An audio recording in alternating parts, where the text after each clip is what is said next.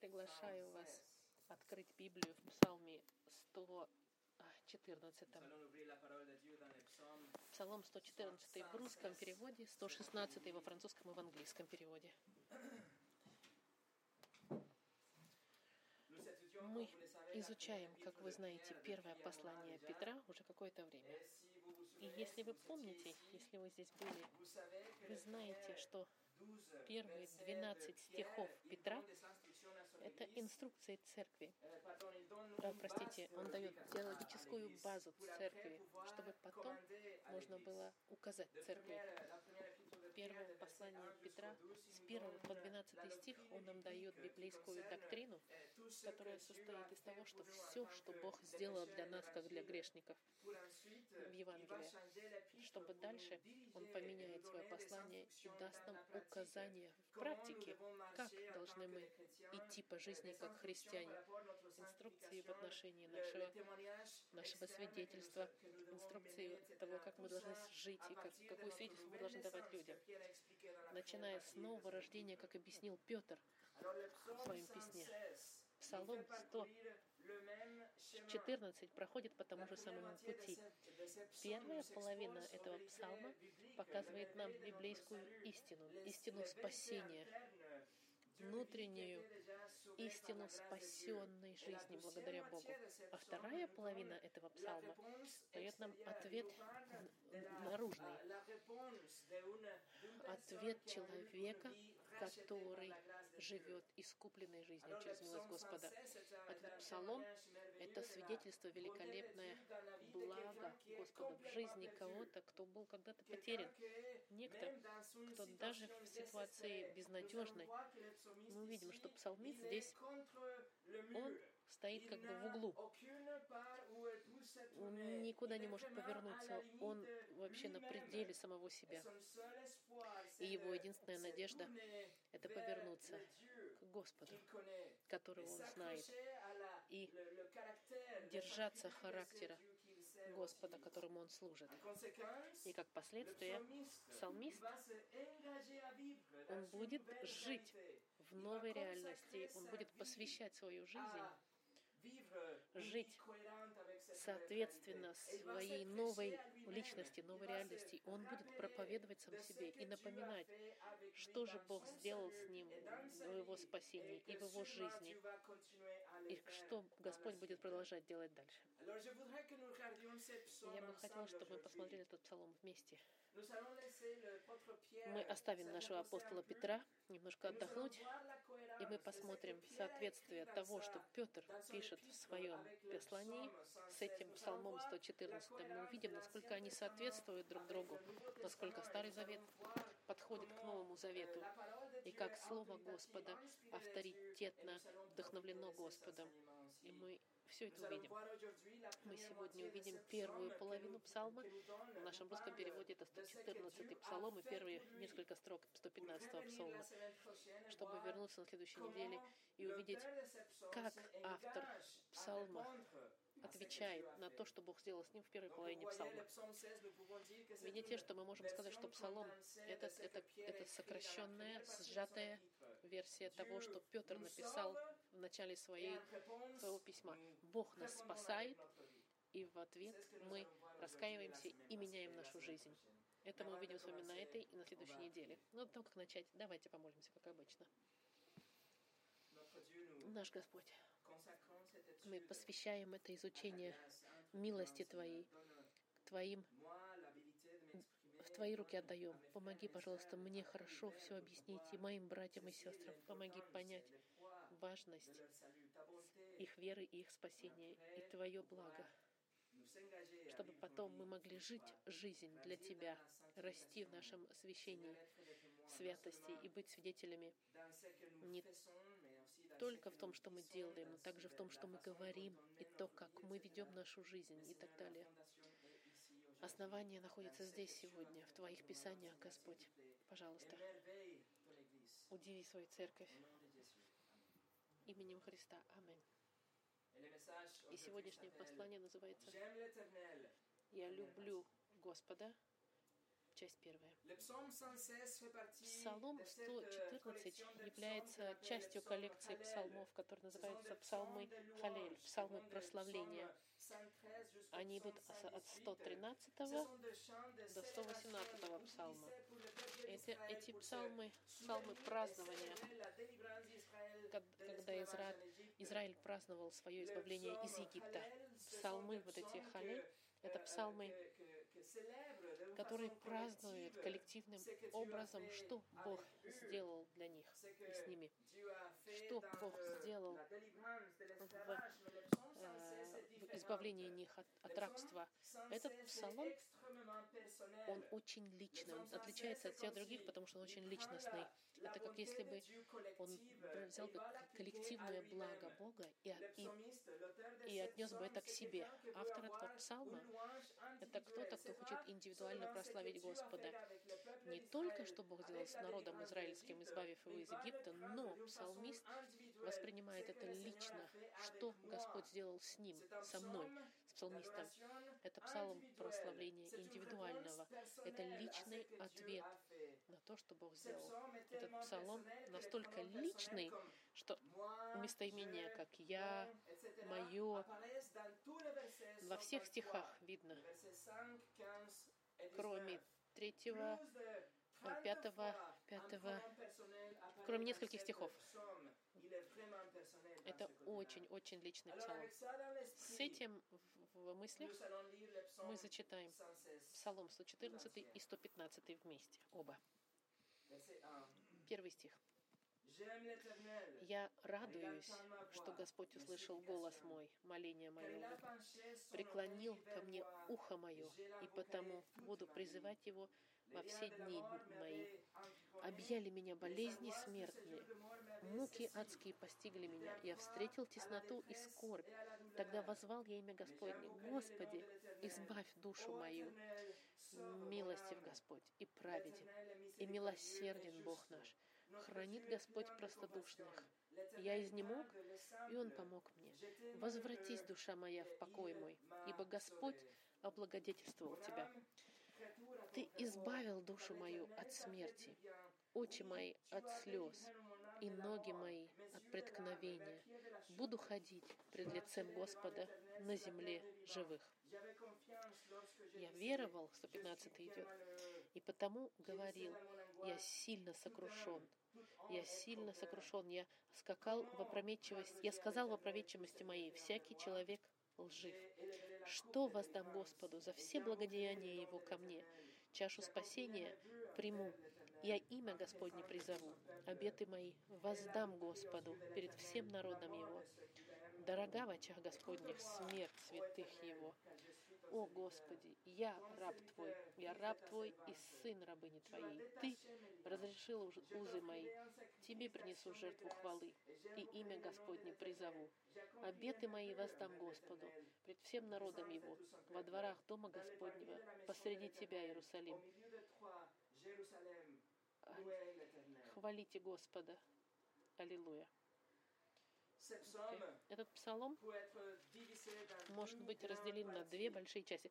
В английском переводе это 116 псалом. У нас, я опять же, я говорю, 114 и 115. Первые 11 стихов о том, что Бог сделал для псалмиста. И именно это мы увидим. Во второй части, это будет уже 115 псалом с, с 3 стиха по 19 стих. Что псалмист сделает с 3 по 10 стих в этом переводе. В оригинальной, в, в версии вульгата латинской и на русском языке эти два псалма один, раз, различные по этому разделению. И есть некоторые еврейские манускрипты, которые разделяют псалом на два разных псалма. И именно так мы разделим наше сегодняшнее изучение и на следующее воскресенье. Сегодня мы смотрим первую часть, что Бог сделал для псалмиста. И мы увидим наш текст с тремя субтитрами. Бог слышит, Бог отвечает, и на Бога можно положиться. Первое. Бог слышит. Посмотрите 1. со мной первый стих. Псалмист начинает говоря во французском «я люблю, что Господь услышал голос мой». У нас в русском «я радуюсь, что Господь услышал голос мой». Видите, псалмист начинает с заявлением сердечным. Он ничего не «J'aime говорит, l'éternel». кроме как «я люблю, я радуюсь». Вы знаете, за словом. Господь мы, за словом Господь хранится. Имя Господа, открытое еврейскому народу, и Иегова, Яхве. Псалмист признает тут же, что он говорит о Боге Израилевом, не о Боге египтян и не о Боге других культур. Я говорю о Боге Иегова. Боге Библии. Он не говорит о de ни о Боге атеизма, ни о Боге гуманизма. Он призывает. Бога его именем «Je личным. И он Dieu». говорит, я люблю в оригинальном переводе этого Бога. Слово, которое используется здесь, любовь. Чувство, euh, которое мы имеем чувствуем, чувство любви к кому-то.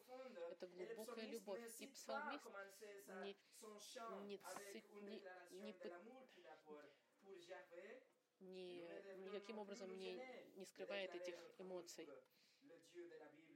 не скрывает эмоций любви по Библии. Он говорит, он- говорит, потому что он чувствует это, и потому как он чувствует, это об этом говорит. Это просто.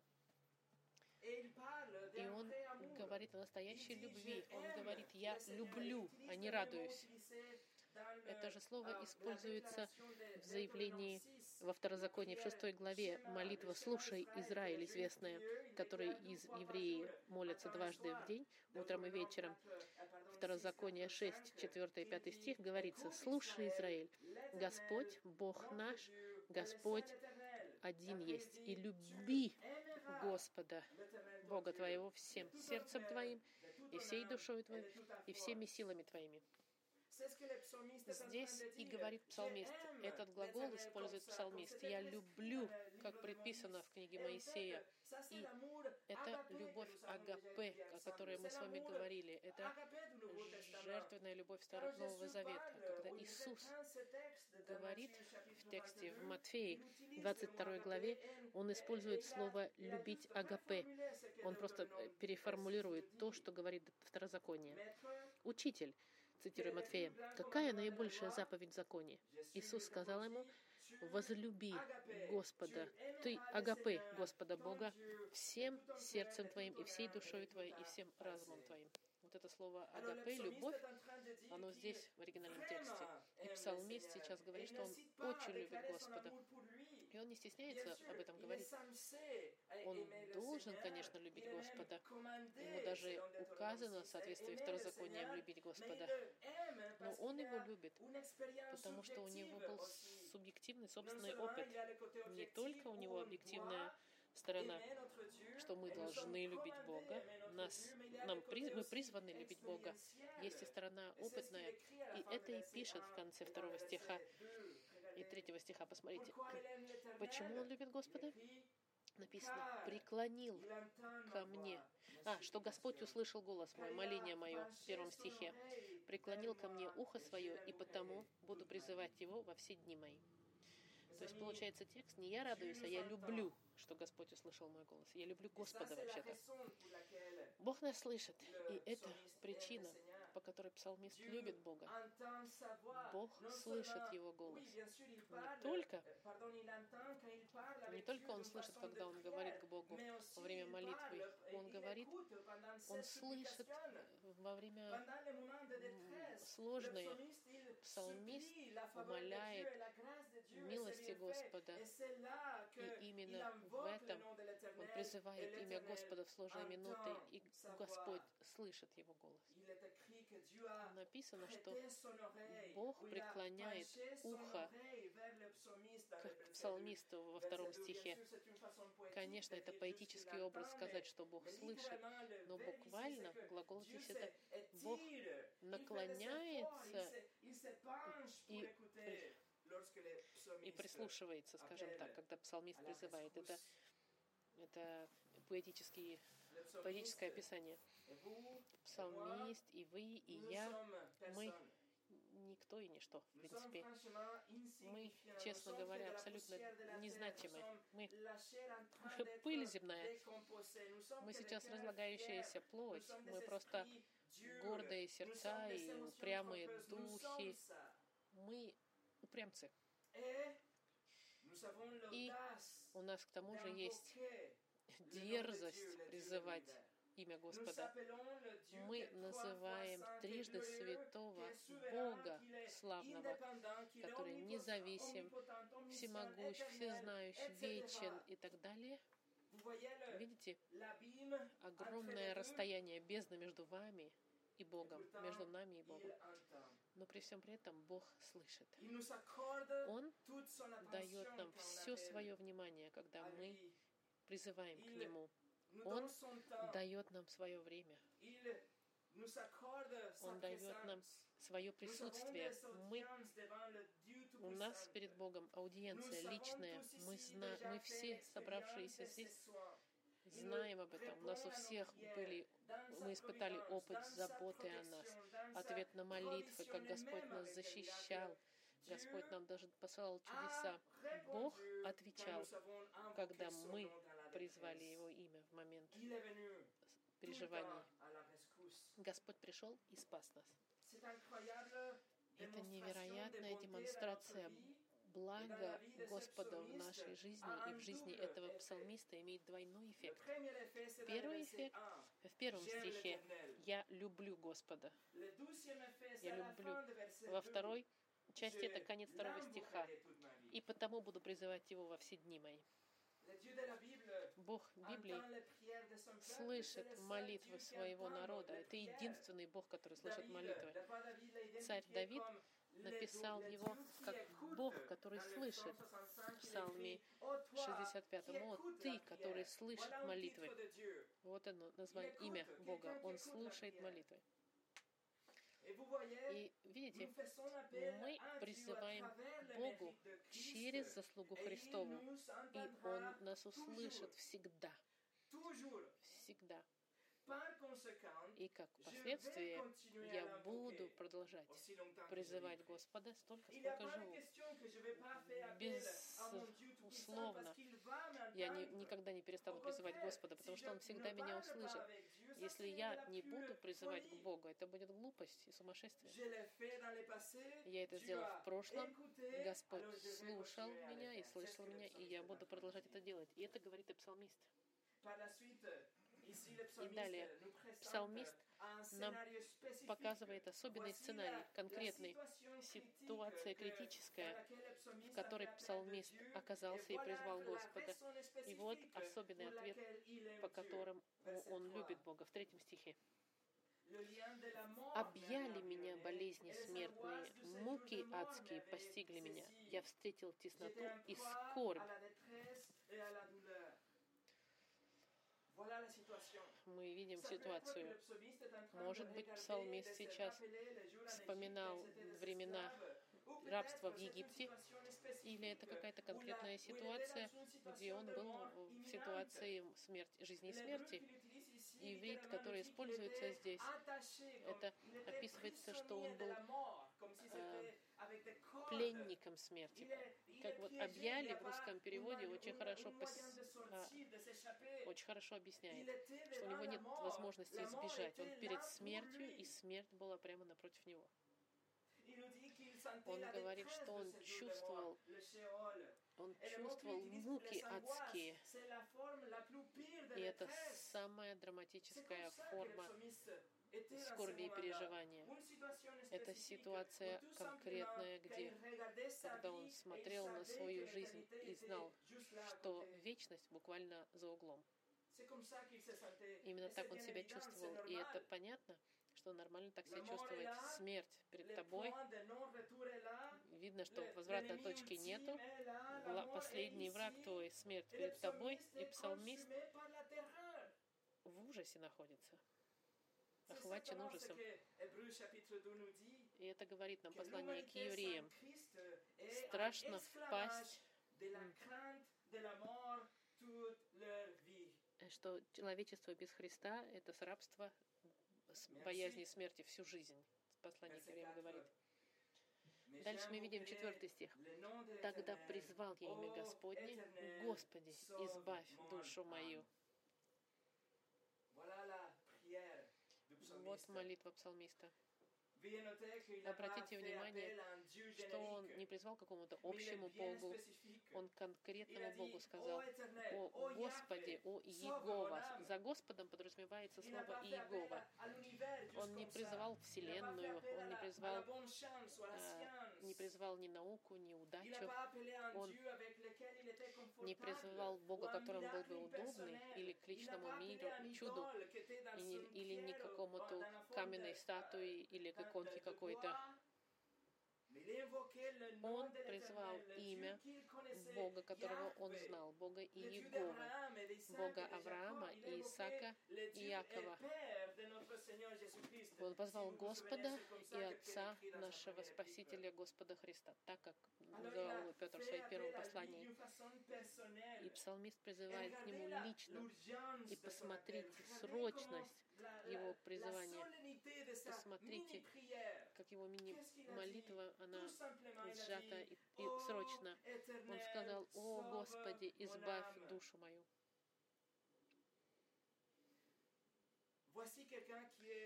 Это, безусловно, кто-то, кто раздавлен, тот, кто задается вопросом и говорит, что же сейчас произойдет со мной в эту минуту, в момент, когда мое сердце сейчас остановится. Как Могу я столкнуться с Богом, против которого я противостоял всю свою жизнь? Как Смогу я избежать Его правосудия и наказания Его, этого Бога, с которым я сейчас увижусь, Как судья Вселенной может отпустить преступника такого, как я. Я обманывал Больше, чем я помню, воровал мелочевку всякую и крупные вещи. Я был нечестен, даже с людьми, которых я люблю. Я был эгоист завидовал. l'eau. Пил, не, пил суету, как воду. Я ненавидел людей вокруг меня. Я богохульствовал. Использовал имя Бога, которого я сейчас встречу. Использовал peux в суе. m'échapper? La Как же я смогу избежать осуждения? Я привязан цепями этими, и смерть передо мной. Псалмист находится в такой ситуации. Он, и он поворачивается к своей единственной надежде, единственной возможной надежде. Он знает, что Бог, который дает жизнь, Он может и aussi забрать жизнь. Не только в жизни, но и вечно. И «О, он призывает, Господи, sauve mon âme». избавь душу мою. Опять же, слово Господи, это переведенное э, в оригинальном тексте Иегова. Видите, как безнадежность заставляет псалмиста молиться таким образом. Что может быть больше, чем это? Какая проблема более сильная и страшная может быть, чем это? Смерть перед тобой, И- молоток судьи Господа готов вас осудить. d'Hébreux 10, Послание к евреям, 21, euh, 10 глава, 31 chapitre 10, verset 31, dit que стих сказано, страшно впасть в руки Бога живого.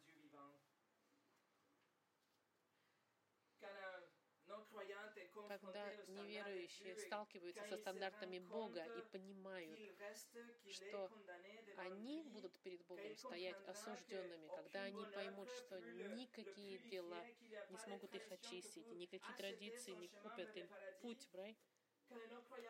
Когда неверующий понимает, что Вес греха, огромен, что он сейчас тащит его вниз на дно. И только тогда он сможет прокричать, «О, mon âme». Господи, спаси душу мою!» Четыре простых слова на иврите. Нет каких-то сложных формул здесь.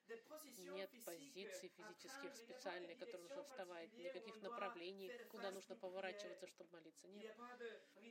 Никаких ритуалов, нету de- ни воды, ни манипуляций каких-то эмоциональных. Он просто сейчас искренне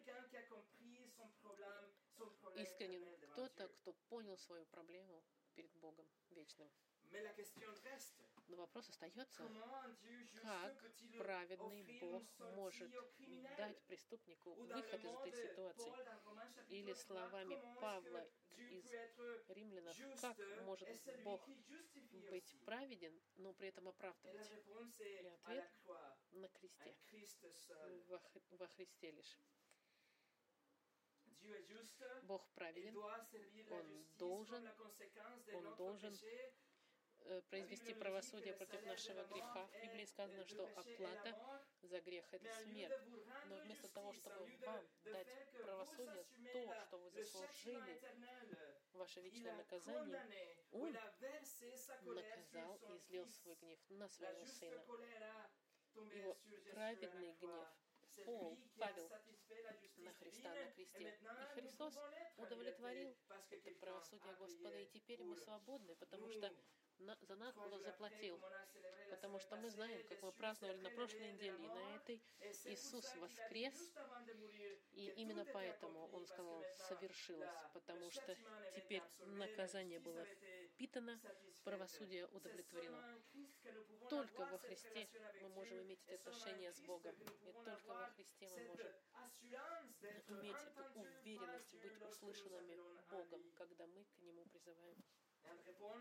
И в ответ на эту благую весть мы должны раскаяться и отвернуться от наших грехов и довериться во Христе, Христу одному. И так же, как псалмист, мы должны броситься к ногам судьи, и мы должны молиться о Его милости. Нет других способов, только судья может объявить нас праведными. И тогда, друзья мои, тогда Бог ответит. Второе. Бог отвечает. Вы призываете имя Господа в кротости, сердцем разбитым. И вот что вы найдете в пятом стихе. Милости Господь и праведен, и милосерден Бог наш. Псалмист нашел характеристики Бога. Он три из них сказал. Библия нам говорит, что, во-первых, Господь милостив. В иврите слово «ханух» — это значит, ну да, в, в жене э, милостив, э, да, в русском переводе правильный перевод. И праведен, и милосерден. Первое — Господь милости. Он дает нам то, что мы не заслуживаем. Он дает нам противоположность того, что мы заслужили. Он дает нам рай, в то время как мы заслужили ад. И все благословления, которые Он нам дает в течение жизни, это благодаря Его милости все благо, все добро идет от нашего Отца. И это только излитие Его милости в отношении вашего спасения. Помните, в Ефесянам написано, «Не по благодатью вы спасены через веру, и сие не от вас, Божий дар, не от дел, чтобы никто не хвалился». Милостив и благодатен, вот так. Второе, Бог праведен, написано в пятом стихе, что значит, что Бог обязательно правильно отреагирует на любую ситуацию. Он сделает то, что правильно, то, что хорошо. Он отреагирует всегда соответственно и логично в соответствии с его характером. Он не сможет быть ни подкуплен, ни убежден, он не сможет быть шантажирован и и может даже быть втихаря подкуплен. Он никогда не будет разочарован, и вас никогда не разочарует. У него никогда не будет двойных намерений, он всегда будет делать все прямо, линейно и правильно. Все, что делает Господь, это хорошо. Согласны мы или нет, всегда будет все совершенно сделанное Богом. В-третьих, милосерден. Это значит, что Он не безразличен к нам. Бог avec nous. Он чуток к нам.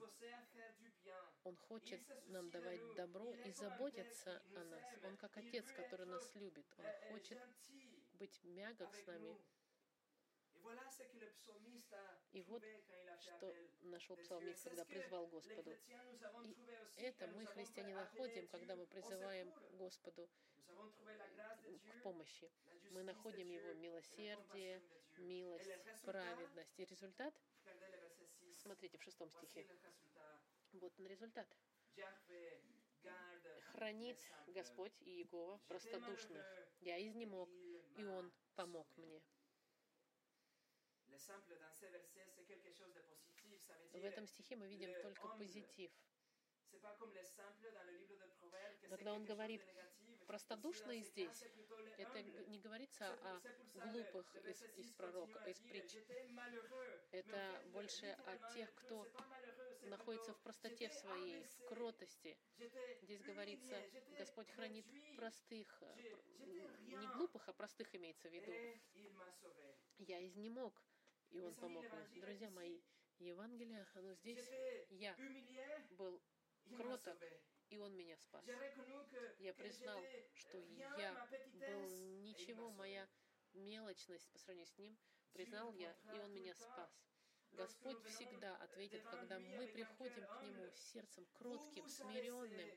Вы преклоняетесь перед Богом, и Он вам отвечает. И в мире сказано, что Бог помогает тем, кто сами себе помогают. Может быть, а Бог, Бог, а t'aidera. будь сам неплох из серии вот такой. Но правда библейская абсолютно противоречит этому. Бог Никогда не s'aider тому, что он думает, который думает, что он сам себе может помог, помочь. Он не придет на помощь ни сильным, ни гордым, mais мудрым. Бог придет всегда тем, кто будет простодушными, слабыми. И это сказали Петр и il цитируя книгу про, э, притч. Бог гордым противится, а смиренным дает благодать. Видите, Иисус пришел найти потерянных, излечить больных,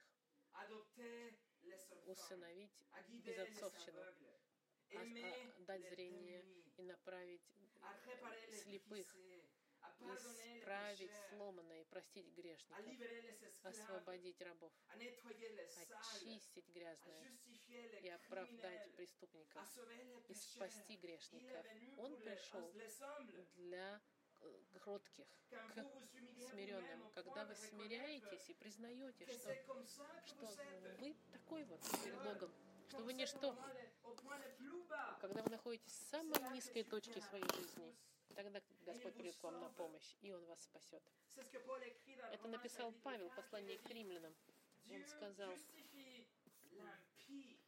Бог оправдывает грешников. Вы того не заслужили, но Господь вам дал благодать и расширил эту благодать на вас. Вы спасены благодатью, не через веру. И если вы amis, alors le verset 1 de знаете, что это, то тогда первый стих этого псалма, он натуральный и постоянен, «J'aime и соответствует вашему сердцу. Вы говорите, я радуюсь и люблю Господа. Я по-другому не могу, я люблю Бога. Почему? 6, Шестой стих. Он помог мне, Он спас меня. Послушайте, что Спurgeon написал. Говорят, что любовь слепа. Но когда мы любим Бога, у наших чувств глаза открыты, и наше чувство поддерживается самой крепкой логикой. И мы абсолютно правы тогда. У нас много, много причин, чтобы любить Бога. У нас натуральная любовь к Богу. Огромная любовь Богу, который показал нам свою благость, который нас спас и слышит наши молитвы, когда мы находимся в немощи. И истина эта невероятная не может отойти от нас. Это нечто, что мы должны себе повторять себе ежедневно, каждый день. И именно это делает 7. псалмист в седьмом стихе. Он пишет, Возвратись, душа моя, в покой твой, ибо Господь облагодетельствовал тебя. Это как если бы псалмист стоял перед зеркалом, он сам себе говорил и говорит сам себе инструкции, говорит, возвратись, душа моя. Не помнишь ли ты, что Господь тебе сделал? Не помнишь ли ты, когда смерть пришла тебя схватить, но Он тебя избавил физически и духовно? Что может быть больше и, уж, и, и ужаснее, чем то, что могло произойти. Неужели ты не помнишь, душа моя? Душа, вернись в покой твой, не переживай. Отложи в сторону все переживания, доверяй Богу, отдыхай в нем, душа моя. Вернись, душа моя, в покой твой. И посмотрите, друзья мои, как псалмист сказал, возвратись. Это значит, что он знал уже этот мир и покой. Он знал, что значит жить в этом мире Господнем. И что это значит чувствовать себя защищенным. Он лично пережил этот опыт. Он знал, что он мог доверять Господу полностью. И вы все здесь. Мы все здесь. Мы все это имеем. Мы знаем, каково это быть в мире Господнем. Мы это пережили все вместе с вами. Но переживание жизни, тяжести, которые вы тащите на своих плечах, влияние культуры, страхи, которые распространяются новостями, контроли, ограничения, все это заставляет нас забыть иногда покой. Но сегодня Слово Господа призывает вас, вернитесь в ваш покой. Скажите своей душе, вернись в твой покой, ибо Господь облагодетельствовал тебя. И псалмист использует здесь слово, чтобы подчеркнуть, что Бог сделал благо, но очень щедрым образом. Бог был настолько, настолько благ с каждым из нас. Это слово «облагодетельствовать». И, и сейчас псалмист очень поэтическим образом будет описывать ты избавил душу мою от смерти, очи мои от слез и ноги мои от преткновения. Посмотрите, первая часть если мы сможем понять с вами это, это изменит нашу жизнь. Псалмист говорит, да, ты избавил душу мою от смерти. Понимаете ли вы это? Бог избавил наши души от вечной смерти. И это, если вы об этом подумаете, изменит вашу жизнь. Ваш главный враг был побежден. Самое лучшее, что Бог мог сделать для вас, уже было сделано Христом на кресте. Нелогично ли это тогда, что, избавив вас, Господь будет о вас заботиться через всю вашу жизнь? И это Павел говорит в послании к римлянам, 32 стих 8 главы. «Тот, который сына своего не пощадил, но предал его за всех нас, как с ним не дарует нам и всего?» Не только Он спас наши души от смерти, псалмист пишет, что Он очи наши освободил от слез и ноги наши от преткновения. Это значит, что даже если мы плакали в нашей жизни, и даже если мы падали в уловки и в соблазны, вы не знаете, сколько, от скольких многих других раз мы были избавлены и, и сохранены. Поэтому, братья мои, и Слово Господа призывает вас, друзья мои, проговорите к своему сердцу, проповедуйте вашей душе. Именно таким образом мы можем развивать нашу веру. Вот как мы можем расти в милости и, и, и, и расти в, в святости, и как у нас будет, откуда у нас будет желание говорить с другими о благости Господа, зная, что ваше спасение крутится вокруг пропустила я последнее слово. Простите. Спержин сказал, «Триединый Бог дал нам троицу избавлений, Наша жизнь была избавлена от могилы, наши сердца были вознесены от печали, и наша гонка жизни была защищена от бесчестия. Смерть побеждена, слезы высохли, страги побеждены, когда Господь рядом. Третье. На Бога можно положиться.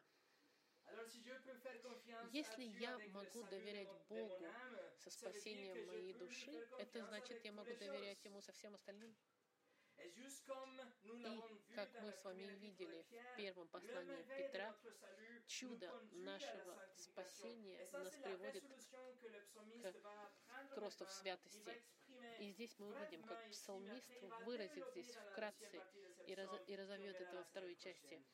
Э, мы увидим на следующей неделе, но мы увидим немного сегодня. В девятом стихе псалмист принял решение. «Буду ходить перед лицом Господа на земле живых». Помните, псалмист чувствовал себя загнанным в угол, в углу, объятый смертью. А теперь он говорит, я на земле живых, я буду ходить перед лицом Господа. Другими словами, Бог меня спас от смерти, и теперь у меня теперь новая жизнь дополнительная жизнь, можно сказать, дополнительное время, которое мне дано, я буду, обещаю, жить как правильно, можно сказать, буду жить перед лицом Господа. Это осознанное решение, принятое псалмистом. Он обещает, как бы, как мы увидим на следующей неделе в пятом стихе, это обещание между ним и Богом. Он хочет ходить перед Господом столько, сколько будет жить. И слово «ходить» используется в интенсивной форме. Он убежден, что он принял решение, и он не, не сдвинется. Он будет ходить по жизни с Господом. Он обещает жить с чувством присутствия Господа в своей жизни. И выражение на иврите «жить перед лицом Господа» в русском переводе. И если мы живем с этой привычкой, с таким состоянием, с чувством того, что мы перед лицом Господа, как бы, Он нас всегда видит, но так не думаете ли вы, что мы натуральным образом будем жить по-другому? Если бы вы знали, что Господь на нас смотрит. Представьте себе, на что похожа была бы ваша жизнь, если бы вы повторяли себе эту истину утром перед зеркалом. И если бы вы жили с этими чувствами благодарности к Богу, который вас спас, и зная, что вы перед лицом Господа в любой момент, на самом-то деле мы всегда перед лицом Бога. Это, помните, мы с вами видели ежедневный наш судья, которого мы с вами видели в начале письма Петра, судья, который смотрит на нас все дни нашей жизни. Псалмист, он до того, как объяснить деталь по поводу своего обещания, начиная с третьего стиха, посмотрите, первый стих 115-го псалма. Написано, «Я веровал, и потому говорил, я сильно сокрушен». Псалмист доверился Господу, поверил, уверовал в Него. Он повернулся к Господу как единственной надежде и уверовал в Него лишь, и именно поэтому он был избавлен. И это, друзья мои, если помните, что написал Петр, вот он, огонь Петра, который вас очищает. Вот ваши испытания, которые покажут вашу веру. Вот она, настоящая вера, которая проверяется, которая не уничтожается. Апостол Павел также написал послание Коринфянам во второй главе в контексте его собственных испытаний. Он зацитировал этот стих, этот стих из Псалма 115. Четвертая глава второго послания Коринфянам в 13 стихе Павел пишется, «Но, имея тот же дух веры, как написано, я веровал и потому говорил. И мы веруем, потому и говорим. Он цитирует то, что мы с вами видели. Я веровал и потому говорил. Поэтому, друзья мои, Если вы веруете, то вы говорите. Если вы верите, вы будете говорить с Богом и будете говорить с Ним уверенно. Вы будете говорить с Богом, и ваша молитва будет наполнена Словом Господа. вы будете иметь эту постоянную уверенность, что. Бог вас слышит через заслугу Христа, конечно. И в заключении Псалмист закрывает этот псалом. Почему его первая реакция во время печали было призвать Господа? Verset 11. Во втором стихе J'ai 115 dit, псалма «C'est dans «Я сказал в опроветчивости моей всякий trompeur». человек лжив». Псалмист пришел к точке в своей жизни, когда он мог понять что нет помощи в людях, что ваш лучший друг, ваш самый близкий друг, и этот может вас ударить в спину в момент собственной слабости. Л- самая- Самая благочестивая личность может продать вас за хорошую цену. Псалмист говорит, всякий человек лжив. Я не могу найти убежище в людях. В моей, в моей безнадежности я посмотрел вокруг, и все было только ложь. Я не могу доверять людям. Моим единственным убежищем, моей единственной, моим единственным настоящим другом является Господь Иисус Христос. Только Он Меня никогда не обманет. Он милостив, праведен, полон сострадания, Он был щедр со мной. Не только Он спас мою жизнь от ада, но Он еще и показал свое благо, добро ко мне щедрое. И вот почему я его люблю. И вот «J'aime почему Он провозглашает. И я, ра- ну, радуюсь в русском переводе, в оригинальном переводе, я люблю Господа, который услышал голос мой. И как мы с вами посмотрим на следующей неделе, в течение euh, семи 22 jusqu'au следующих 19, le стихов псалмист нам будет говорить, как он хочет служить, как он полностью решил ходить перед лицом Господа, свидетельствовать о нем, жить ради Него и жить таким образом, чтобы было видно и отражало, что Бог сделал для него и как. Он любит Господа. Помолимся вместе.